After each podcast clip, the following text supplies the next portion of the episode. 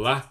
Nós estamos começando mais um episódio do podcast O Fascinante Mundo do Sensoriamento Remoto.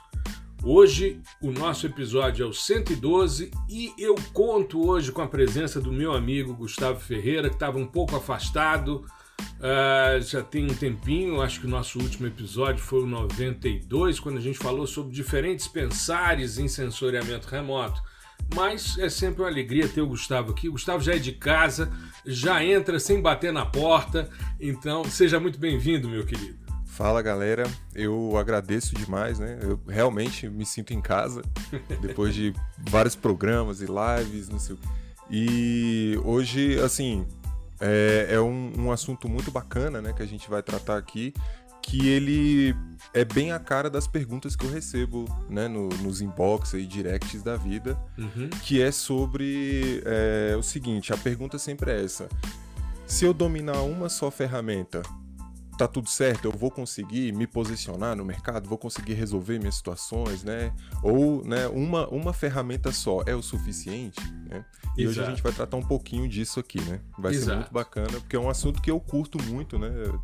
Dado aí meus posts no Instagram, eu tô sempre brincando com outras tecnologias aí.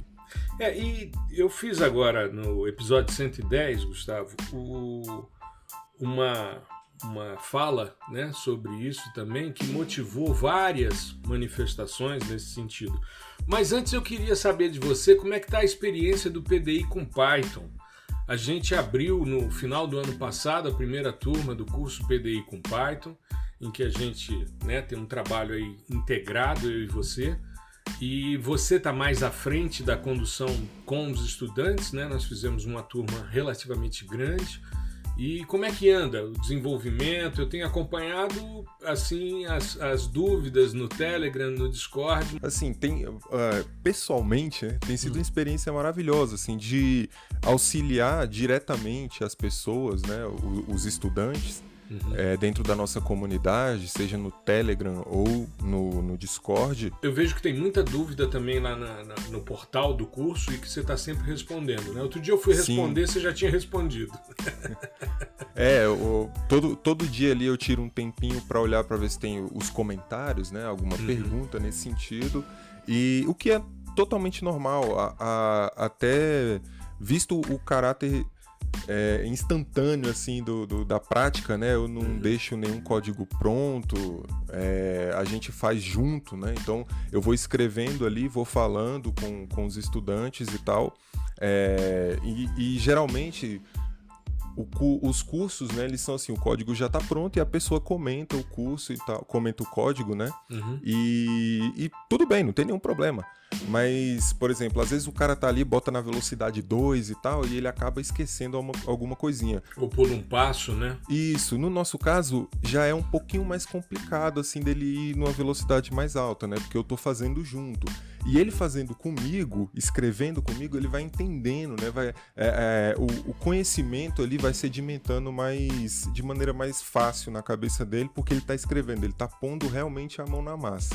Né? E tem sido e tem sido muito bacana essa experiência porque tem aparecido muitas dúvidas e até, é, até mesmo algumas sugestões bacanas, né? De aplicação, é, de, de conteúdo mesmo. É, ah, e se eu fosse aplicar em, em, no dado X, no dado Y, como seria, né? Uhum. E isso é, é, muito legal, é, é realmente o, o, sentido de comunidade, né? É, recentemente eu vi, e, e, foi justamente nessa questão que eu ia me manifestar, que houve um, um erro, né? Um estudante descobriu um erro e você percebeu uma questão que estava envolvida nisso, inclusive gravou um novo vídeo, né? Uma nova aula é, eu fiz a edição e, e eu estou sempre acompanhando e fazendo as aulas também, né, porque eu faço a edição dessas aulas e é, eu vi que você trouxe uma percepção que tem muito a ver com o que a gente fala hoje. Se você quiser comentar um pouquinho, eu acho que vale a pena para a gente introduzir essa temática de uma ferramenta só é suficiente né? Sim, sim. É, o, o, o que acontece é que no, na data que eu gravei, né, as aulas e tal, hum. é, a ferramenta, no caso, a biblioteca em Python, ela estava numa versão X, né? certo. né? Então eu instalei, a, a, gente fez todo, todo o código e eu não, não especifiquei qual versão que era para vir né, na hora de, da instalação. Então ele sempre vai baixar mais atual. Certo. E no caso, passou o tempo, essa biblioteca foi atualizada e aconteceu um errinho ali, né? Quebrou a, a, essa parte de importação da biblioteca, porque como ela estava atualizada e o sistema operacional, no caso né, do Google Colab, não estava atualizado, é, acabou que aconteceu um errinho, porque existem, a biblioteca pega algumas dependências, né, algumas outras bibliotecas de outros lugares do sistema operacional, por exemplo, e elas precisam estar tá, é, atualizadas né, em termos de versão. Todas alinhadas, né? Isso, isso, exatamente. Elas precisam estar tá alinhadas. E quando não está alinhada, vai acontecer algum tipo de erro. E isso é completamente comum, assim. E aí foi uh, um estudante é, reportou o erro, né? Porque ele deve ter passado por essa por essa aula recentemente. Uhum. E aí eu fui lá ver, putz, eu, eu li o erro assim, eu falei, cara, essa. Que, o erro tava justamente falando sobre uma dependência. E eu, cara, essa dependência é uma biblioteca padrão, que era da linguagem C, uhum. é, que é nativa do sistema operacional, do Linux, né? Para quem não sabe, o Google Colab, que é a nossa plataforma aí que a gente utiliza para desenvolver os códigos no curso, ele é baseado no sistema operacional Linux, tá? Uhum. Então, inclusive quem já domina o Linux já tem alguma facilidade e tal, mas isso já adianto que isso não é nenhum pré-requisito, tá, para você programar no Colab. E bom, eu olhei, cara, isso aqui é de Linux, velho. Não tem, sabe, não tem não tem uma relação assim tão direta com a biblioteca, com algum erro da biblioteca em si. Aí pô, deve ser versão. Fui lá, olhei né, no, no, repositório da biblioteca, falei, hum, eles atualizaram agora. Tinha, a atualização tinha sido feita há sete dias, né? Do, do, do reporte aí do erro. E que provavelmente aí, foi o tempo em que o estudante foi fazer a prática, baixou a biblioteca mais recente e descobriu o erro, né? Exatamente. E aí eu falei, cara, aqui, aqui é simples. Eu fui lá, é, vi o número da versão que condizia com a data da gravação do vídeo. Uhum. E ali você joga essa versão para o seu código. Que aí você fala, ó, importa essa biblioteca com essa versão específica. Aí, Exato. Tudo bem. E isso é assim, para quem está iniciando no mundo aí da programação, isso vai acontecer direto, direto, direto principalmente quando você lida com projetos maiores, né? Que você está inserido no mercado, uhum. isso é, é, muito comum de acontecer, né? De você, você trabalha com versões estáticas das bibliotecas, tá? Exato. Você trabalha com a, aquelas versões específicas. Inclusive tem um arquivo específico onde você guarda as versões de cada biblioteca, de cada dependência que você está trabalhando ali no seu projeto, para não quebrar depois. É, e, e às vezes eu, eu, vejo que isso acontece também nas interfaces gráficas, né? A gente tem é, descontinuidade de alguns produtos, de alguns plugins, a desatualização, a atualização, sai uma nova versão né, estável de um software. Às vezes acontece um negócio, eu não sei se você está sabendo, Gustavo, mas com esse evento da, da guerra agora na, na Ucrânia, um dos, dos repositórios de plugins mais importantes estava na Ucrânia e uh, o pessoal sem conseguir acessar e eu vendo no grupo do QGIS no Telegram, né, o grupo amplo do, do QGIS é, mundial, e os caras dizendo, não, o, o cara que coordena, ele está num abrigo e por isso ele tirou temporariamente o servidor do ar e de repente você tem é, alguns plugins que estavam vinculados a esse repositório e que saem do ar por um motivo de guerra, né? Ou seja, é algo que a gente não tem controle realmente. Bom, e então, Gustavo, veja só, é, essa experiência agora do PDI com Python, a gente está caminhando, né? Em breve, acho que daqui a um ou dois meses a gente deve abrir uma nova turma, mas tem sido uma experiência muito legal, muito exitosa. E um diferencial que eu vejo, né, que me chamou muita atenção, é o fato da gente construir o passo a passo. No caso, você ir mostrando como é cada linha de código e tal. Então o cara vai se apropriando disso, né? Ele não, não se depara. Eu falo porque eu já fiz vários cursos de, de linguagem de programação em R, em Python, em Fortran, em que a gente recebia os scripts prontos, né? Na época do Fortran você tinha o fluxograma todo estabelecido e as linhas de comando organizadas em artigos publicados em papel. Hoje em dia você disponibiliza já o código mas isso muitas vezes você não entende o que, que é que está sendo feito ali em cada pedacinho. Então, eu acho que é uma consideração que a gente tem que trazer, porque isso é um diferencial que realmente faz com que a pessoa se aproprie, né? Sim, sim. Eu acho que assim, é, dentro do. Existem níveis, né? Dentro dos cursos aí que você pode abordar. Uhum. Assim, é a, a, a minha opinião, claro. Se tivéssemos um curso para o pessoal avançado, ou mesmo intermediário ali, mas quase avançado, não há problemas em você colocar o, né, uhum. o código já pronto e ir comentando linha a linha, tá? Isso não é um problema. Agora, a partir do momento que você tem pessoas que nunca programaram ou né, não, não sabem nem para onde estão vai, se sabe... estão se aproximando, estão, né? Tá chegando agora. Uhum. É, são as pessoas que estão chegando agora.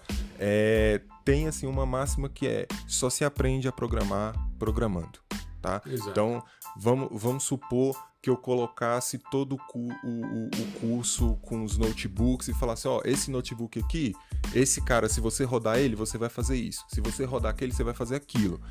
A pessoa poderia passar pelo, pela mesma aula 100 vezes. Uhum.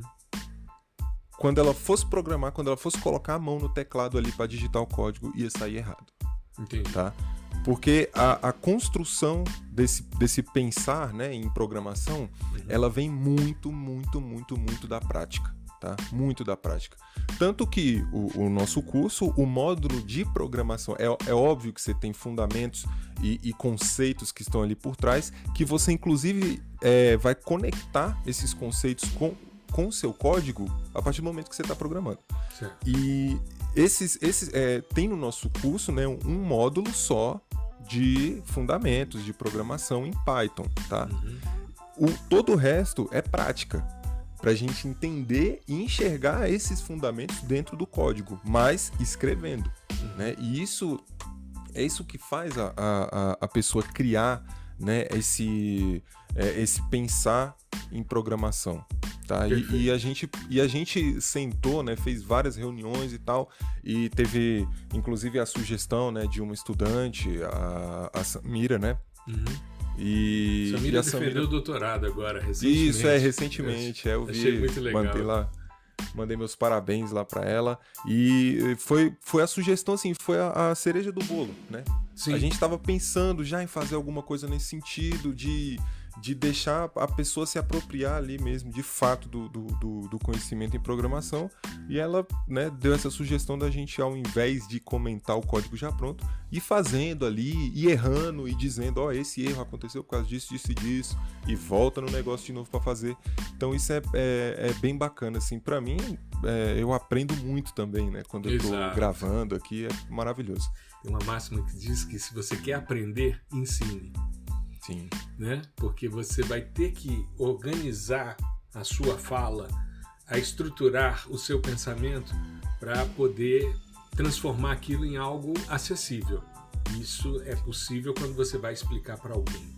Então, a melhor maneira de você se apropriar de algo é tentar explicar aquilo que você está querendo entender para alguém. E isso é ensinar, né? Então é muito, muito bacana essa questão. Bom, quando Feynman. eu fiz. Hã? É a metodologia do Richard Feynman. Exato, exato. Grande sujeito, né? Pois Grande é. Grande sujeito. Aliás, eu tenho um episódio aqui que é um dos que eu mais gosto sobre essa passagem do Feynman no Brasil e o que, que isso tem a ver com o ensino de sensoriamento remoto. Né, que eu faço essas sim, relações, sim. da percepção que ele teve de que as pessoas sabiam a teoria, mas não conseguiam visualizá-la na prática. Né? Eles não conseguiam perceber os fenômenos acontecendo. Deduziam matematicamente a equação, entendiam como é que funcionava todo o formalismo matemático, porém não percebiam o fenômeno. E ele foi mostrar numa, numa na água ali né, da, da, da Baía de Guanabara. Aliás, na Baía de Guanabara não, era ali na Urca, né? ele estava na Urca e aí ele foi mostrar para as pessoas um processo de polarização da luz que estava acontecendo naquele momento e as pessoas não perceberam. E aí ele achou estranho isso, ou seja, as pessoas era uma turma de doutorado é, em física, né? Todo mundo dominava a estruturação. Então quando ele pediu para quem poderia né, é, explicar a equação que regia aquele fenômeno, todo mundo sabia, mas ninguém conseguia perceber a questão na prática. Isso para mim me chamou muita atenção no, no, no livro autobiográfico dele, que é uma delícia, né? Mas no episódio 110, Gustavo, quando eu falei sobre os softwares livres de código aberto, os FOSS, né? É, eu recebi várias falas, muitas pessoas me procuraram para se solidarizar, para expor as suas angústias, as dificuldades que tinham né, na sequência de clicar botões, os tutoriais e não entender a lógica que está por trás, a teoria que está por trás. Mas me chamou a atenção porque mais de uma pessoa falou sobre uh, a importância dos softwares pagos, né, dos softwares proprietários. E eu disse a eles o seguinte: eu não sou contra um software proprietário, eu sou contra a pirataria. Eu acho que o estudante que fica é, preso a uma formação num software específico que tem no laboratório, cuja licença anual é renovada com muito esforço por parte de todo um instituto para que todo mundo tenha acesso, é uma coisa. Agora, esse estudante pegar uma versão pirata desse software e desenvolver os seus trabalhos, eu me lembro, eu estava fazendo o, o, último workshop que eu fiz, que foi o Três Etapas para o Sucesso no PDI, e teve, eu inclusive citei isso no, no episódio. Teve um cara que disse: Olha, eu fui fazer uma apresentação na Secretaria de Meio Ambiente da minha cidade e descobri que os caras faziam todos os laudos, todas as análises com software pirata. Eu disse a eles: olha, isso tudo pode ser questionado na justiça, inclusive é, a, a revogação das multas administrativas que haviam sido dadas. E com certeza, você tem problemas sérios, você tem uma faculdade é, que eu citei também, uma faculdade que teve que vender um prédio para pagar uma multa porque eles tinham softwares piratas em quase todos os computadores, inclusive com os disquetes já pirateáveis prontos ali para serem passados. Então, é, não é que eu seja contra, mas é porque muitas vezes as pessoas têm dificuldade de sair de sua zona de conforto para trabalhar com outras perspectivas. E aí alguns me perguntaram, sim, mas às vezes a gente precisa ter um trabalho colaborativo, com várias mãos construindo. E as soluções de determinadas empresas são melhores. Eu disse, bom, são soluções mais do tipo black box, né? São caixa preta, você não sabe o que está sendo feito ali. Até porque tem vários sites de softwares que você tenta entender os algoritmos, quais foram os índices que foram utilizados e tudo é meio subjetivo. Ninguém mostra direito qual é a equação, como é que foi feito, simplesmente do nada surgiu aquela relação. Né? E eu citei, por exemplo, o fato do, de um grande projeto de mapeamento de cobertura do solo que existe no Brasil, que é o MAP Biomas, que é feito no Google Earth Engine por várias equipes espalhadas no Brasil, hoje espalhadas no mundo, porque você já tem no, no pessoal dos Andes fazendo a Amazônia Andina, você tem pessoal na Indonésia produzindo, enfim. Então é algo que se torna colaborativo. Agora, exige-se algumas expertises para se utilizar esse tipo de situação, né? E é, dentro dessa perspectiva, né, eu acho que é interessante a gente pensar essa questão é, do, do aspecto de muitos quererem sair ou não da sua zona de conforto. Vou fazer um link com outro episódio recente.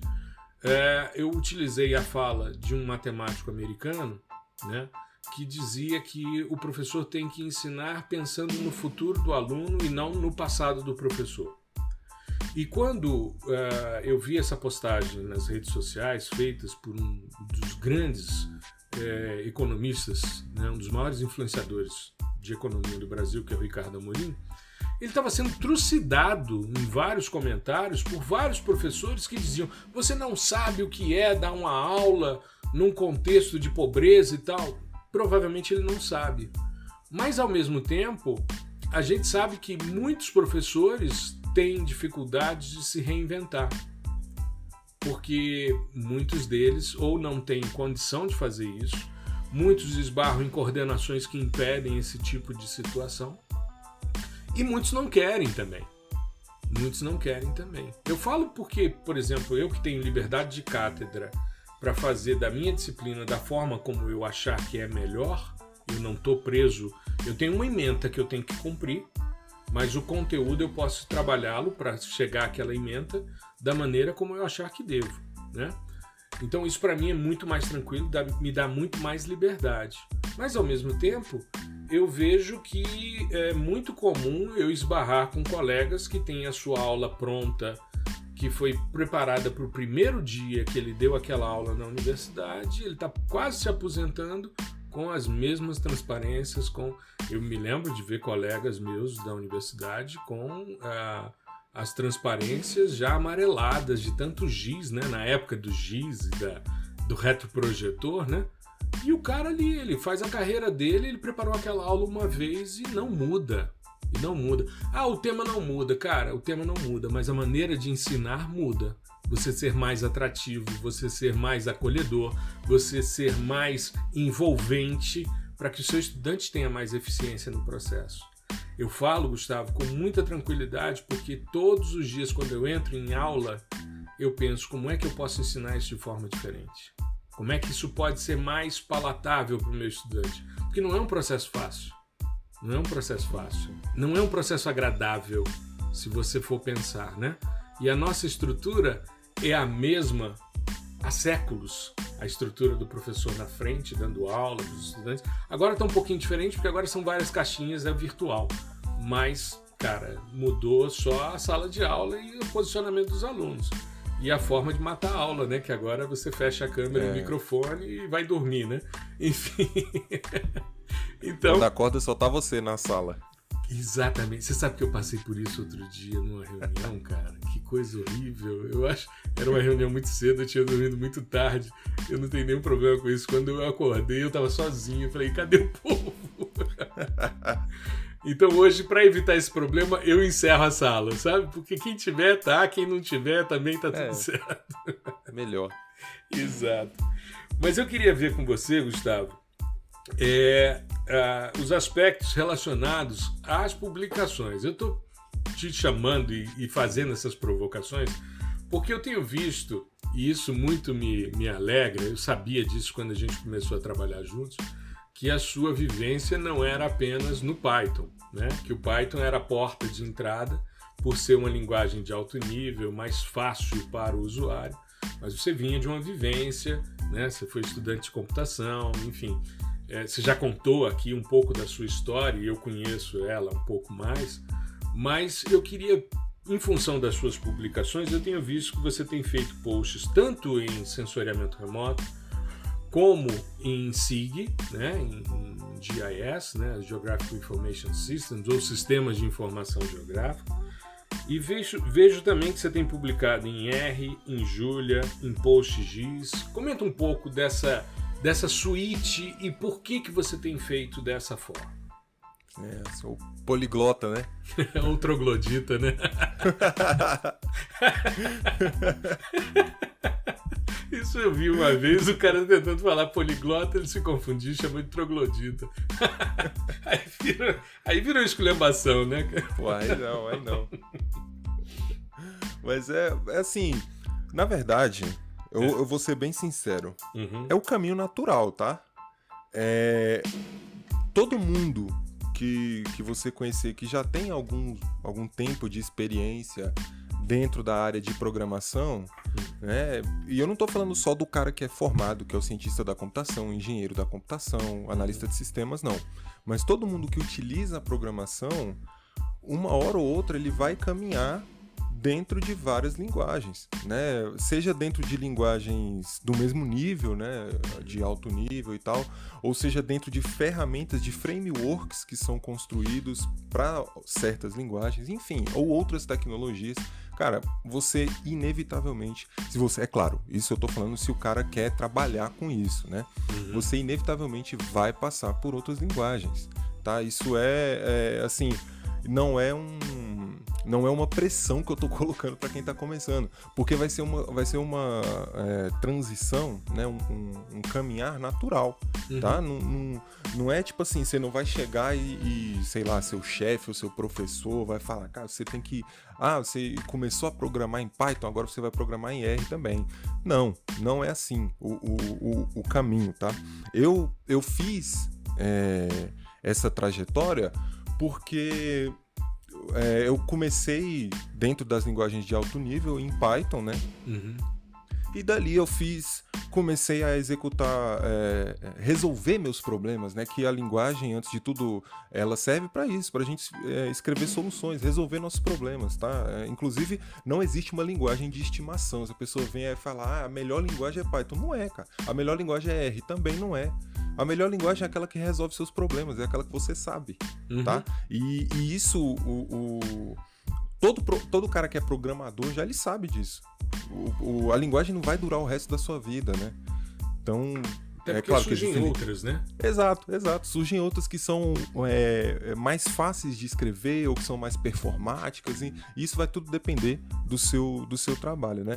Mas a minha caminhada foi essa. Eu vi que, pô, Python, eu tô conseguindo resolver meus problemas aqui. Eu não- isso não quer dizer que eu estagnei em Python, tá? É, Python é uma linguagem de, de propósitos múltiplos, então eu nunca vou dominar Python completamente, nem o criador da linguagem vai dominar tá? Porque hoje existe um time, né? Os core developers, que eles desenvolvem ali soluções que vão entrar nas novas versões da linguagem. Então, assim, é, é, é quase que impossível você dominar tudo, tudo, estritamente tudo da linguagem. Então, só que eu consigo resolver é, todos os meus problemas com Python. Beleza. Aí o primeiro pensamento é, pô, e se eu tentasse replicar essas soluções numa outra linguagem, né? Aí você vai por mínima distância. Quem é que tá mais perto? É R? É Júlia? Pô, vamos pro R, né? Uhum. Então, vamos pro R aqui. Conseguiu, teve essa esse, sucesso, conforto, né? esse conforto. Uhum. Pô, tô confortável aqui para escrever minhas soluções em R. Vai pro Julia, né? Mesma coisa, teve conforto, vai pro PostGIS, enfim, não importa. Porque é, essa fluência, vamos dizer assim, em várias linguagens, ela só vai te trazer benefícios, tá? Uhum. Só vai te trazer benefícios. Inclusive benefícios para você compreender coisas que você não compreendia na sua primeira linguagem, né? Entendi. que, que você acaba tendo mais contato em outras. E isso é muito bacana. E, e não, e eu digo isso não só para linguagens, tá? Quem, por exemplo, às vezes a pessoa acha que eu, eu, eu, entro no meu trabalho, sento na minha cadeira, abro o terminal, né? O, o- no Windows seria o prompt de comando, e fico lá brincando de, de hackear, né? De hacker, de, de programador hacker. Não é isso, galera. Eu, eu utilizo também muito software de interface gráfica. Eu utilizo QGIS, é, GVSig, Saga, Gress. E, e tudo isso, claro, aliado à linguagem de programação. Várias, várias, várias. E, e por que, que eu utilizo isso? Ah, porque eu sou bonzão, porque eu sei tudo? Não, primeiro que eu não sei tudo. E segundo, que é uma demanda Do, do meu né? trabalho. Eu Exato. preciso utilizar todas essas ferramentas para resolver o problema. Uhum. Tá? Esses dias a gente teve um, um- uma questão que era montar um mosaico é, Landsat de, uma, de um intervalo específico de datas para o Brasil inteiro. Eu Uhum. vou fazer isso no QGIS, baixando uma a uma e fazendo QGIS, não vai explodir minha máquina. Não tem como. Então onde eu vou fazer? Qual, qual a, a primeira alternativa? Google Earth Engine. Porque lá eu faço, deixo na nuvem e crio com aquilo um geoserviço, um WMS né? Porque eu só preciso visualizar, não tinha fins analíticos, né? Então eu pego, visualizo esse cara dentro do meu QGIS via WMS e eu criei lá no Google Earth Engine. Então vejam só que é, é, tudo para cada cada tipo de problema você tem uma, uma melhor ferramenta para aplicar, Exato. né? Igual eu falei, eu poderia baixar tudo, poderia. Até, por exemplo, não ia abrir, não ia conseguir fazer esse mosaico inteiro na minha máquina, né? Não ia ter memória, mas eu poderia fazer um pedacinho de cada. Beleza. Mas ia demorar, sei lá, dias para fazer isso. E em, em alguns minutos eu fiz no Google Earth Engine. Então é, é, é isso que a fluência em várias ferramentas, tá? Não só linguagem, vai te trazer. Maravilha. Beleza. E veja só, é, no caso você comentou aí do seu trabalho, né? É uma coisa interessante, né? Só para contextualizar, sem entrar em detalhes, né? Até porque exige-se isso, mas a gente tem, por causa desse trabalho junto às redes sociais e a minha vinculação à universidade, eu tenho sido constantemente procurado pelo mercado em busca de profissionais, né? E no caso, é, quando surgiu esse projeto de uma das maiores empresas do Brasil, é, dentro dessa perspectiva de desafios, você tem que olhar para as pessoas e para os alunos que você tem e saber, bom, esse daqui dá conta, esse daqui não dá. E quando me surgiu essa demanda né, dessa grande empresa para prestar um serviço de relevância nacional, é, eu indiquei duas pessoas, uma delas o próprio Gustavo. Né? Gustavo passou por um processo seletivo, foi selecionado em, primeiro lugar e ingressou né, nessa atividade e hoje está fazendo essa, esse trabalho de integração com diversas interfaces, com diversas, é, tanto linguagens como interfaces gráficas. E é interessante porque isso tem sido uma, uma constante, né? ou seja, o mercado procura uh, a academia, muitas vezes, eu falo porque eu já participei de reuniões desagradáveis uh, quando eu comecei na, na carreira acadêmica e eu fui da iniciativa privada muitos anos. Eu fui consultor do setor elétrico, trabalhei em grandes empresas de consultoria antes de ser professor universitário. Né? E quando professor universitário em universidades particulares, eu trabalhava também nessas, nessas interfaces com essas empresas. E muito me aborrecia chegar nas reuniões e ouvir dos, das demandas de mercado comentários do tipo: ah, porque professor universitário fica só viajando e não, não cumpre com as etapas. E eu sempre dizia: olha, você pode ter essa visão é, dos professores universitários, mas eu não me enquadro nisso porque eu sou um cara de mercado. Eu já fui empresário, eu já trabalhei na iniciativa privada, enfim. E atualmente, hoje eu não trabalho mais com consultoria porque é, o trabalho de divulgação de ciência nas redes sociais me toma muito tempo, né? E é um trabalho que, junto com o trabalho da universidade, é um trabalho que completa né, o que eu faço na universidade, enfim, eu com isso tenho a possibilidade de ensinar a mais pessoas. Mas é interessante porque o mercado vai se aproximando. Né? E hoje, em função da minha posição dentro da, da área de sensoriamento remoto, eu sou um cara que faço essas articulações. Então eu acabo indicando. E o Gustavo ingressou nesse grande projeto, né, Gustavo? E está aí com esses desafios diários, né? E isso a gente sabe que tem que ter essa fluência em linguagens e também em, em interface gráfica.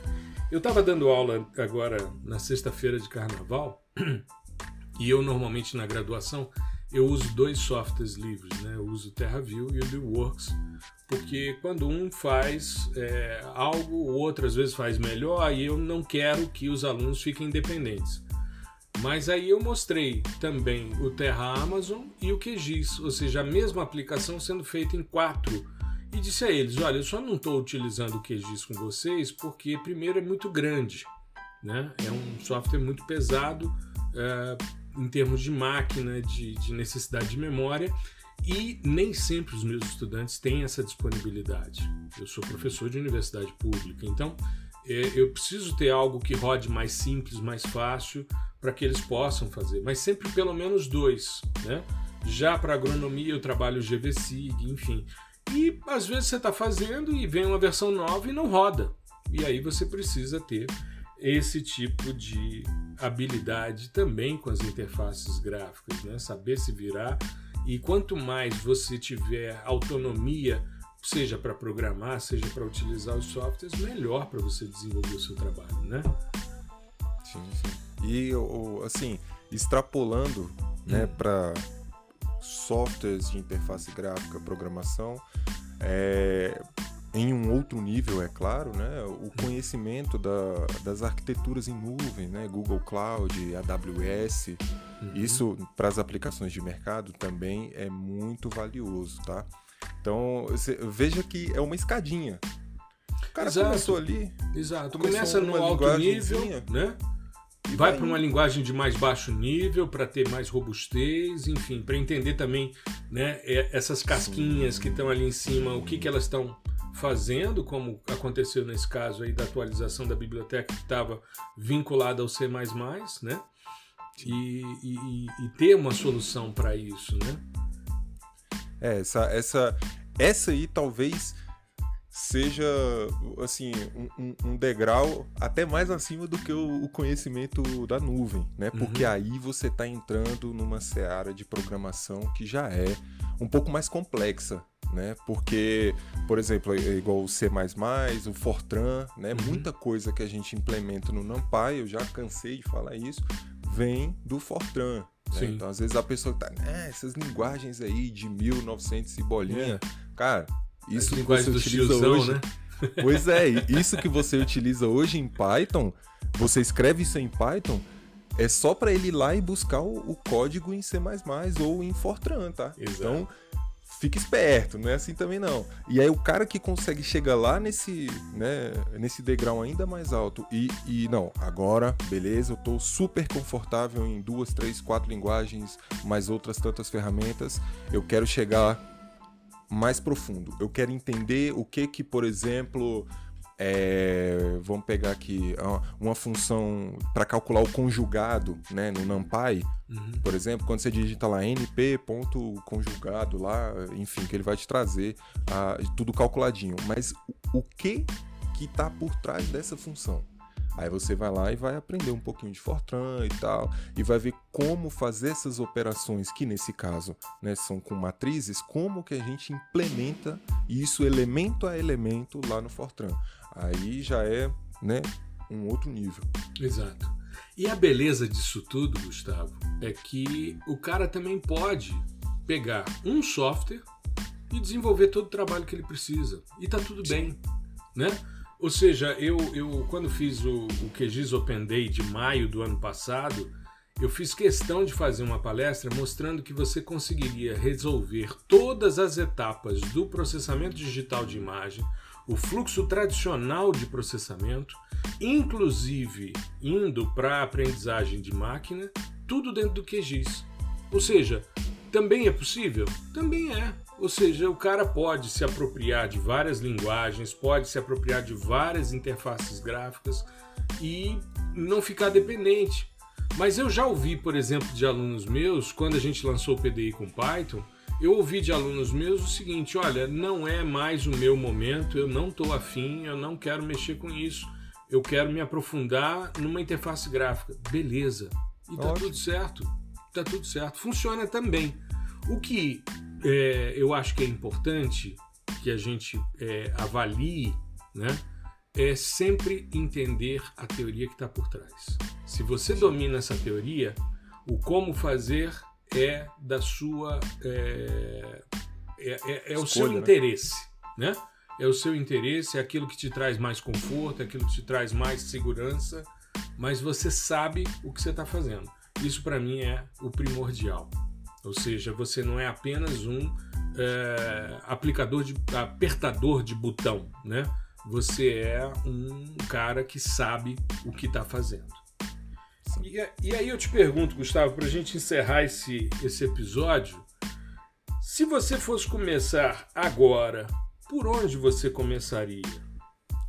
Bom, então, é assim, por onde eu comecei, né? Qual foi a linguagem que eu comecei? Foi C, né? Linguagem C, por conta da, da, da faculdade, né? Na, na UNB, lá era a disciplina Introdução à Ciência da Computação, lá na engenharia, era toda dada em C. Então, minha primeira linguagem é C, e como eu já falei várias vezes aqui, nem me pergunte alguma coisa mais complexa, além do printf e scanf, que, cara, eu não vou lembrar, sabe? Alocação de memória, ponteiros, não sei o que, eu até lembro alguma coisinha, mas assim, tem um livro aqui, né, que eu usei, o livro do Damas, que é muito bacana, Luiz Damas, é quem, Uhum. quem começou em C já conhece.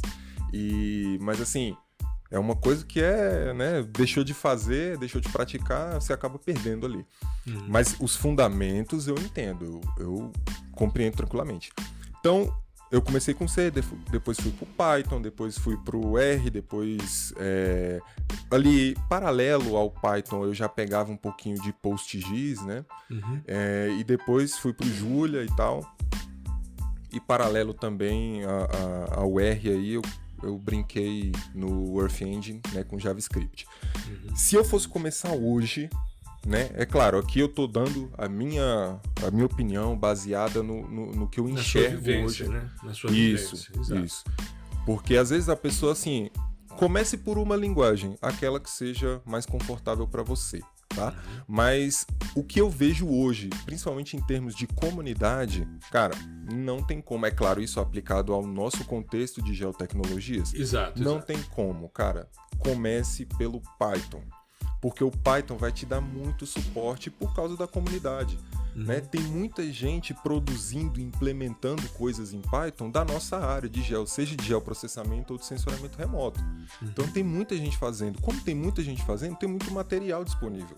Né? E muitas bibliotecas construídas, já toda implementadinha, é, toda encapsulada, bonitinha, você chama uma função ali, o negócio já sai o resultado prontinho. Com 5, 10 linhas de código, você já faz uma puta de uma análise, entendeu? Uhum. Então, minha dica é comece pelo Python, tá? Ah, mas aí você falou que tinha que pegar mais 200 linguagens. Não, calma. vai, vai no Python, tá? Tranquilinho. Domina, começa pelo Python. Domina né? o Python, domina Isso. o Python. Assim, domina dentro dos problemas que você tem que resolver no dia a dia, né? Exato. Ah, é processamento digital de imagem? Então domina o processamento digital de imagem no Python. Uhum. Feito isso, cara, tô confortável no Python, tô de boa Beleza. Se você for da área mais de sensoramento remoto, já parte para o Earth Engine, em JavaScript mesmo, tá? Uhum. Por quê? Porque o pessoal fala, ah, mas tem API em Python. Tudo bem, isso aí você faz depois de você pegar aquele JavaScript lá. Depois de você aprender como funciona lá dentro do Code Editor. Tudo bonitinho, sim, entendeu? Sim, dá pra aí fazer muita coisa isso. legal ali. Exato, já lá. Fez uhum. isso, aí você fala, porra, agora eu vou fazer isso aqui, voltar, botar lá no Colab com API em Python. Aí você já agregou, uhum. já misturou as duas. Então, Python, JavaScript no Earth Engine. Agora, se você é o cara mais do geoprocessamento, aí você vai pro R. O R é muito bacana para a galera de geoprocessamento, tá? Muito bacana mesmo. E aí, você pode ir também pro PostGIS, né? Que é o, o nome já é bem sugestivo, né? É bem geoprocessamento também, uhum. que tem muita coisa de PostGIS que roda ali por trás dos comandos de R. E aí você vai fazendo o link, ó. Já foi é, Python, R, PostGIS, pro lado de geoprocessamento, JavaScript GE pro, no GE, né, pro lado uhum. do sensoriamento remoto. E aí quando você tiver com esse ciclo bem consolidado para resolver os seus problemas, aí você parte para um Julia da vida, uma coisa que tá, sabe, porque Julia é uma linguagem mais nova, né? Então não tem muita coisa assim na internet. Então tem muita, o que você quiser implementar, é, você vai ter que queimar um pouquinho a cabeça ali, né? Vai ter que passar algumas horas tentando implementar alguma solução em Julia, porque vai ser difícil você encontrar algo parecido na internet. Porque Algum ela é, suporte, é, alguma biblioteca, Isso. né? Alguma discussão a é respeito, é... né? Exato, porque ela é mais nova, tá? Uhum. Mas a ideia é você chegar em uma linguagem dessas que não sejam é, tão usuais para resolver os problemas de geotecnologias na época que você está estudando, tá? Exato. E o pensamento é sempre o seguinte: vamos supor, eu implementei um método de classificação em Python. Cara, vamos tentar implementar esse mesmo cara em R, entendeu? Vamos tentar implementar esse mesmo cara lá no GE, Uhum. Entendeu? Porque assim você tem como comparar. Você consegue comparar o resultado em si, você consegue comparar a performance, né? Você consegue comparar a escrita. Exato. Foi mais complexo, não foi? Eu escrevi mais, eu escrevi menos, eu demorei mais, demorei menos. Enfim, e por aí vai. E assim você vai subindo, cara. Vai subindo essa escadinha, vai subindo essa escadinha das linguagens. E aí terminou essa, essa galera toda. Aí você começa a pegar outras coisas, igual eu falei, pô, vamos, vamos tentar subir uma aplicação que utilize geoprocessamento numa, numa estrutura de nuvem, né, uma uhum. Google Cloud, no AWS, e aí tem as ferramentas específicas de lá. que a gente trata no outro podcast, senão vai ficar gigante. Certo. Mas, mas o, o a ideia das linguagens é, seria essa que eu, que eu percorreria, sabe? Eu, como sou um pouquinho mais do sensoriamento remoto, eu iria ali Python, GE, R, Julia. Certo. Né? Então, o cara que é do parte do geoprocessamento, ele joga o R antes, junto com o PostGIS, e depois ele vai para o GE. Mas essa é a minha sugestão.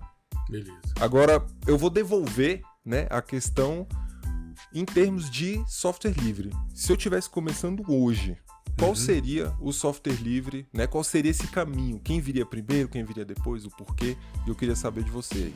Tá, bom. É...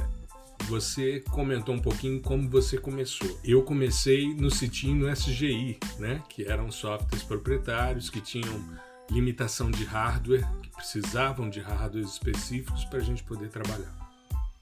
Mas logo em seguida, a gente começou a trabalhar com um software universitário que era um software proprietário, que era o Idrizi. E ele tinha uma filosofia que eu acho muito legal e que eu vejo em algumas interfaces do tipo FOSS, que é o hibridismo entre sistema de informação geográfica e processamento digital de imagem. Dentro desse contexto, se a gente fosse começar hoje, né, se eu fosse começar hoje a minha carreira, eu com certeza iria para o QGIS com todos os plugins que ele traz. Instalaria Whitebox Tools, instalaria o, o Orfeu Toolbox, né? E utilizaria também o GRAS e o, o Saga, que já estão ali implementados, além da biblioteca GEDAL.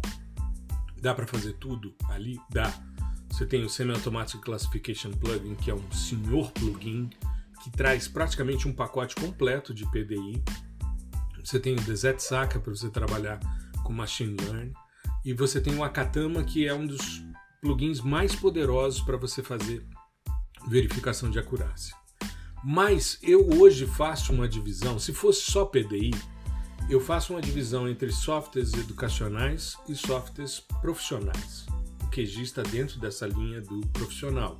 E dentro dele você tem o Snap, você tem o, o Citin, oh, o Citin não, perdão. Você tem o Spring, né, que é o Spring na verdade é junção Citin SGI, né? E está aí com uma versão parada e já houve uma informação de que não haverá mais investimento. Mas tem o TerraView, que faz esse link entre o educacional e o, e o profissional, assim como o Terra Amazon. Então eu começaria hoje para ensinar ou para aprender, né? Porque quando você quer aprender você ensina no LeewWorks ou no SOP, que é o da, da CONAI, que é o software da Agência Espacial Argentina. São softwarezinhos muito simples, muito fáceis e que se você pegar uma literatura bem tradicional de processamento de imagem, você tem tudo ali. Agora, dentro dessa filosofia de junção PDI e SIG, Aí você tem o QGIS como uma grande interface e tem o GVSig também, que é um grande software que está meio esquecido, mas que é muito legal, é muito bacana e tem muita coisa que se pode fazer ali dentro. Né? E aí você tem os plugins que são feitos em Python, né? no caso do, do, do, do QGIS. A maioria dos plugins é feito em Python, enfim, e a gente inclusive tem essa possibilidade de construção né, de plugins, enfim, e uma biblioteca generosíssima e, como você disse, um suporte muito forte de uma comunidade. E isso vai te trazer conforto, uh, as suas dificuldades vão ser ali resolvidas com muita tranquilidade. Então, eu, se fosse começar, iria, se fosse dentro do modelo híbrido, para o QGIS. Se fosse em PDI, eu começaria com o LeeWorks e aprender as coisas para depois ir para um Snap, para um TerraView, né, para chegar num software mais profissional. Mas a gente resolve tudo que a gente precisa e, claro, iria para o Google Earth Engine também, né, que eu acho que é sensacional e a gente teria ali a condição de rodar grandes volumes de dados. Inclusive me perguntaram na última live de segunda-feira passada a respeito de Google, uh, do Google Earth Engine já ter a coleção do Landsat 9, já está ali dentro, né? Mas as coisas estão sendo disponibilizadas do fim do ano, então muita cobertura de nuvem, algumas imagens ainda antes de atingir a altitude de órbita, coisas desse tipo. Está disponível então para a gente poder trabalhar e fazer todas as nossas análises.